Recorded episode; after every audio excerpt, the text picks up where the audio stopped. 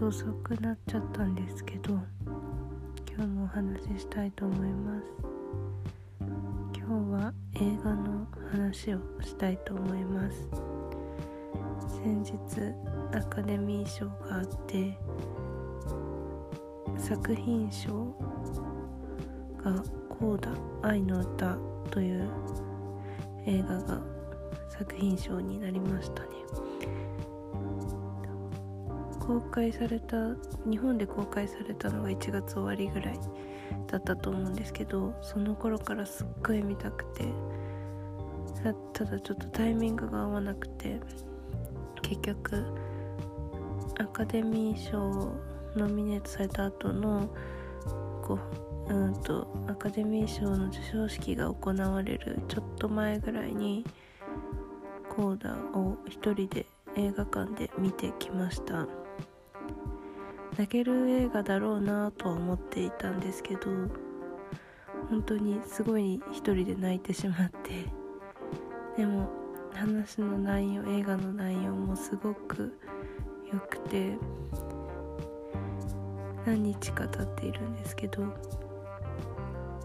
今も引きずっているというか ずっとあいいなっていい映画だったなっていう気持ちのまま過ごしています。もともと「エール」というフランス映画かな？のリメイクが「コーダ愛の歌」なんですけどあらすじはざっくりとコーダチャイルド・オブ・ディーフ・アダルツかな、うんと、耳の聞こえない家族の中で育った耳の聞こえる子供健聴者の子っていうのがコーダをの意味なんですけどそんなコーダである主人公のルビーがこう歌を歌うこと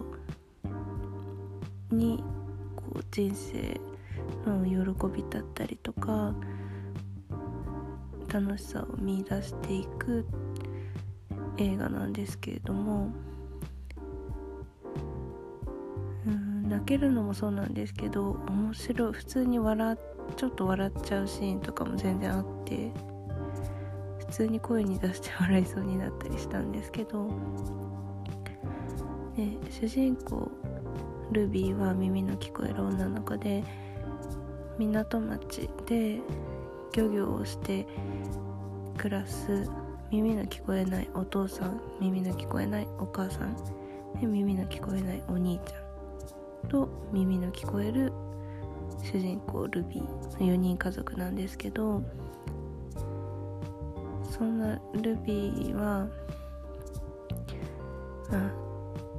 やっぱりちょっと世間から浮いているというかそういう状況でも自分の歌うことに対していろいろこう悩んだりとかしながらっていう姿もすごく良かったし個人的にはお兄ちゃんのキャラクターがすごく好きでルビーの兄なんですけど耳が聞こえない若い青年で家業である漁業を手伝っているんですけどうんすごい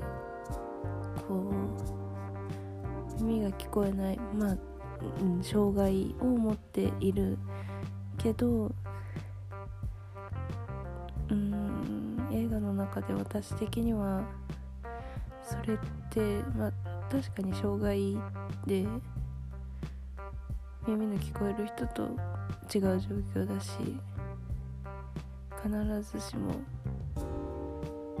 こううん、全て同じ全く同じように生活はできないとは思うんですけどでも耳が聞こえないことがうんそれだがこう全て悪い悪いうんと耳が聞こえないことででき確かに少し制限はあるけど何かができないことっていうのはないんだろうなと思ってでそのお兄ちゃんの葛藤みたいな耳が聞こえない兄である自分。で耳が聞こえる自分の妹っていうその葛藤とかもすごい私的には感じたというか。うん。まあ切ないというか、うん、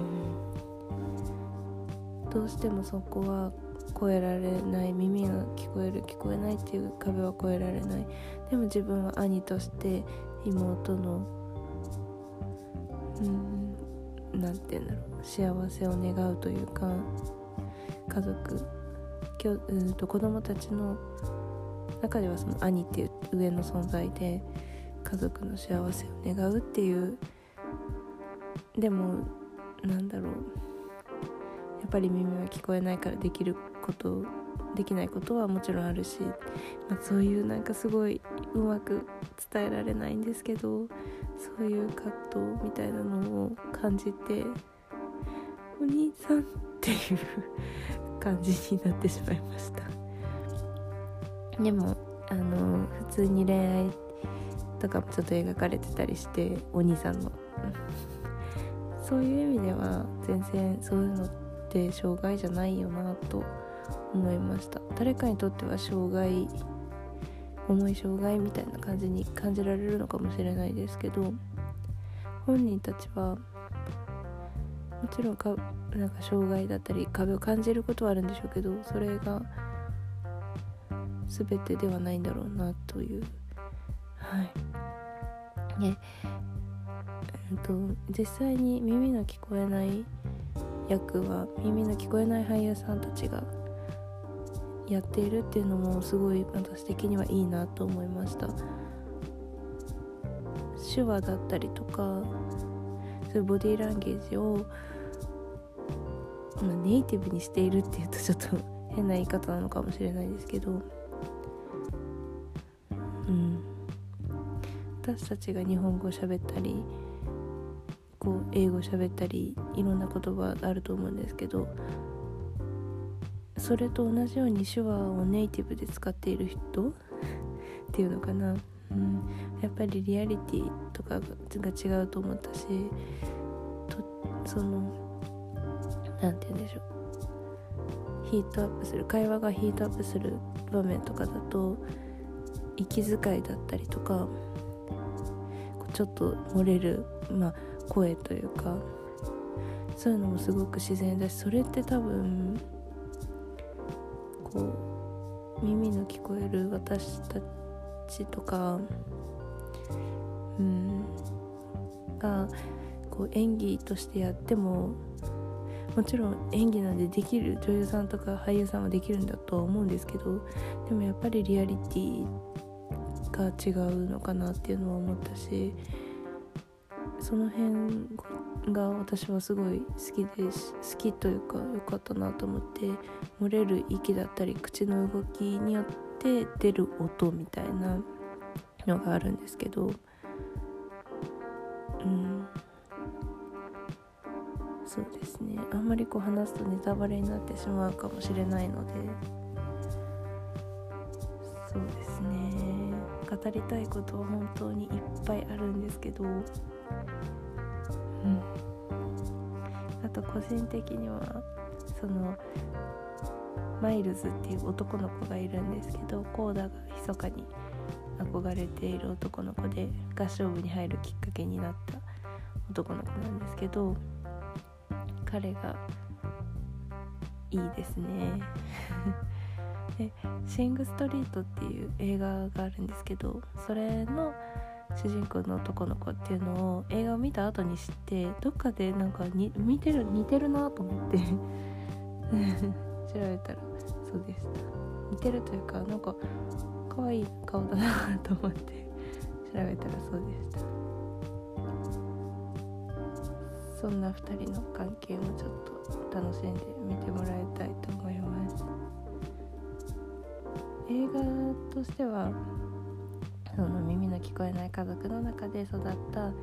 耳の聞こえる主人公の物語っていう感じだと思うんですけどどうしてもその耳の聞こえる聞こえないに世間だったり私たちは注目してしまいがちなんですけどおそらくというか私的にはそのえこの映画の心理というか本当に大事な部分はそこじゃないんだろうなと思います、まあ、皆さんそう思ってる方ももちろんいるとは思うんですけど。耳の聞こえる聞こえないがもちろんまあ何て言うんでしょう。要素ではあるんですけどそれが真理ではないというか必ずしもそれをベースにしてそれを軸にして話さなきゃいけない議論ではない。ななんて言うんですか？うまく言えない。ちょっとうまく言えないんですけど。もうちょっと考えをまとめて紙に起こします。文字に起こします。でもそのくらいなんかもうずっとコーダのことを考えて生活している毎日です。もう一回今アカデミー賞作品賞になって受賞したので延長上映がされされる4月からされるみたいで私の今住んでいるところでも一応3月末までの予定だったんですけど延長上映決まったみたいでちょっともう一回見に行きたいなと 思っています。でこれについては誰かと見に行くのもいいんですけど私的には一人で見に行ってもう一回ちょっと自分の気持ちをフルで楽しみたいというか なんか隣に友達気心の知れた友達でもなんか人がいると思うとちょっとそわそわしちゃうというか変な音出したらどうしようとか なんかグスグス泣いてるのを聞かれたらどうしようみたいなのがちょっとあるんですけど。でも私が見に行った時は上映の時期ももうほぼ終わりで全然周りに人がいなかったんで結構グスグス泣いていたんですけどこのアカデミー賞取ってみんなが見に行く特に土日とかだとに人とかもいるのかなと思って ちょっとどうしようかなって思ってるのが正直なところなんですけどでももう一回見たいので平日ちょっと見に行こうかなと思っています。是非ちょっと本当に長くなっちゃったんですけど皆さん映画の「コーダ愛の歌」見てほしいと思います。もちろん映画の好き嫌いはあると思うんですけどとてもいい映画だったので興味のある方は見てみてください。もうコーダの回もう一回ぐらいあるかもしれない。ちょっと考えをまとめて文字に起こしたいと思います、はい、ではまた今日はコーダのサントラを聞いて寝たいと思います。やすみなさい。